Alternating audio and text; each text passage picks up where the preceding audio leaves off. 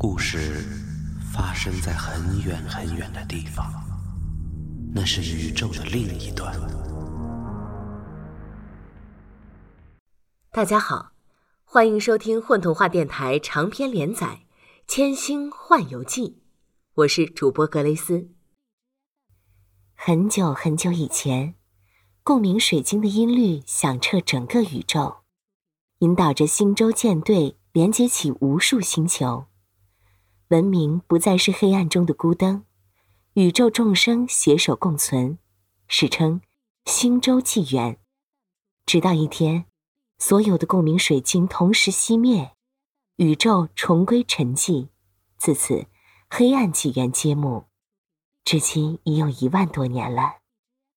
夜空中曾经的有林，终成遥不可及的星斗；曾经灿烂的历史，也逐渐变成神话故事。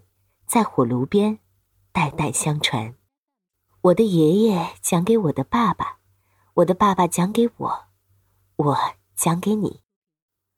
我不要听，耳朵都长出老茧了。我想听新故事。新故事，我就知道你要听这个。哎，好吧。故事发生在很远很远的地方，那是宇宙的另一端。《千星幻游记之荒窟星天鹅人异兽》。月亮在红色沙漠的尽头升起，只有两轮，又暗又小。月相观测员在身后的黑色石壁上刻了一个符号，钻回帐篷。象形符号布满了巨大的石壁，最初的。已被沙暴侵蚀，难以辨认。帐篷里只有小小的一块光石。观测员在几乎黑暗中摸出一条猛犸肉干，才啃几口，就被从地下伸出的巨大腕足一把抢走。不吧，你个贪吃鬼！观测员用靴子使劲敲了敲地面，下面传出一阵响革。这时，外面的风如同几百列的火车，乌隆乌隆同时进站。观测员挑起帐篷的一角，铁锈色的天空上，白亮的闪光四处蔓延，那是风暴中沙粒摩擦产生的火花，噼里啪啦，打雷一样。大沙暴要来了！突然。他发现远处一个黑乎乎的影子，虽看不真切，但正一步一步走向帐篷。观测员立刻左手攥紧光石，俯身右手抄起一柄长矛。光石在手心马上暗下来，帐篷里又变得漆黑一片。他用长矛轻轻杵了三下。十二只万足同时悄无声息的探出地面。不吧，准备！天鹅人。观测员用低的不能再低的声音说：“黑影一步一步逼近，帐篷里安静的能听见心跳。”观测员。眯着眼睛仔细分辨，腿两条，穿着大斗篷，那是手臂吗？哦，这么说，不是天鹅人。观测员在心里盘算着，稍稍松了口气。神秘客越走越近，观测员。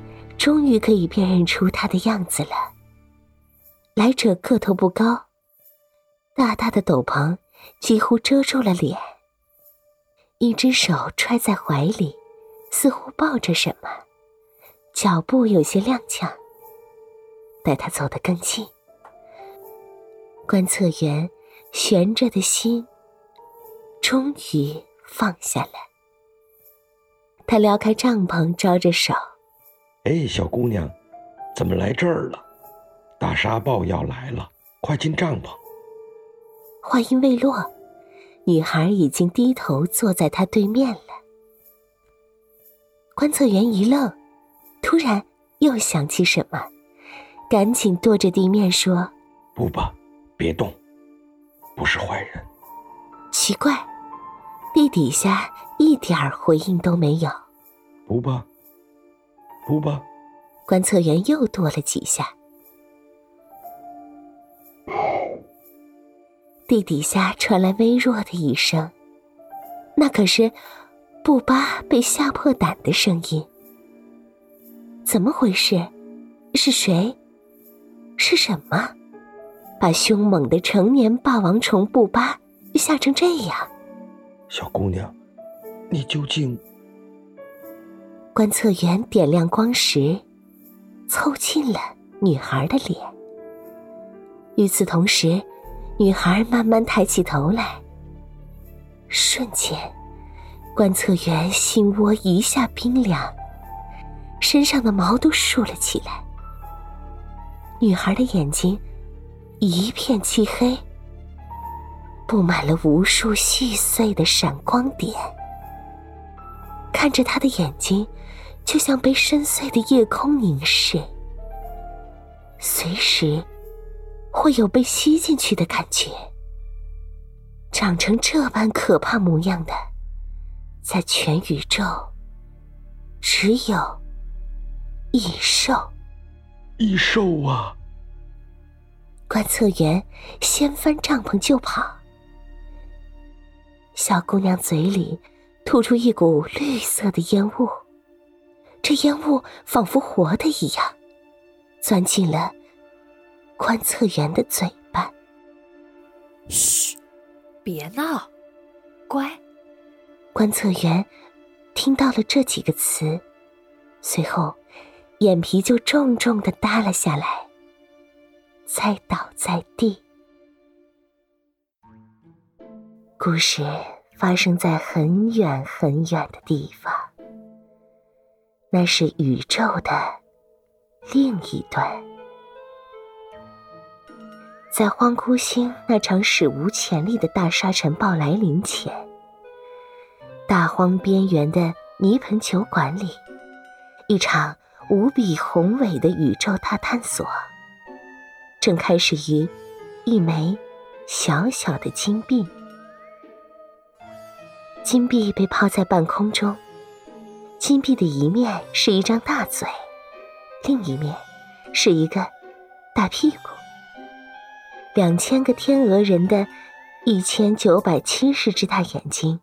直挺挺的盯着他，在金币落地之前，两面各有百分之五十的可能，加起来刚好百分百。当然，金币也可能立着，这算一百零一种可能。但今天确实见鬼了，金币没有落地，它在半空中消失了。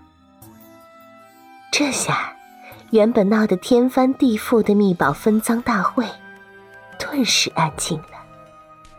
酒馆老板阿阮四世站在中央泥潭漂浮的大木盆上，冷汗顺着脖子往下流。环绕泥潭的垃圾山上，大嘴帮、大屁股帮两帮天鹅人瞪大眼睛，虎视眈眈。啊！七只眼睛，指着他的还有冷冰冰的屁剑和黑洞洞的嘴炮。天鹅人，鬼才知道这群荒古星上最野蛮的坏家伙为什么会叫这么个名字。他们没有四肢，身体就是个圆滚滚的肉球，除了一只大眼睛，就只剩嘴巴和屁股了。当然。嘴巴不止用来吃，还可以咬着火炮，一轰轰一片。屁股也不止用来拉，还可以用来夹着吹剑。砰一声，一剑一个洞。大家好，我是老聂。是童话中的观测员。大家好，我是大杨君，在本期故事里面扮演的角色是异兽女孩和茶壶头。大家好，我是阿雄，我是故事里的大嘴帮老大。大家好，我是周菊菊，在今天的故事里，我扮演的是酒馆老板。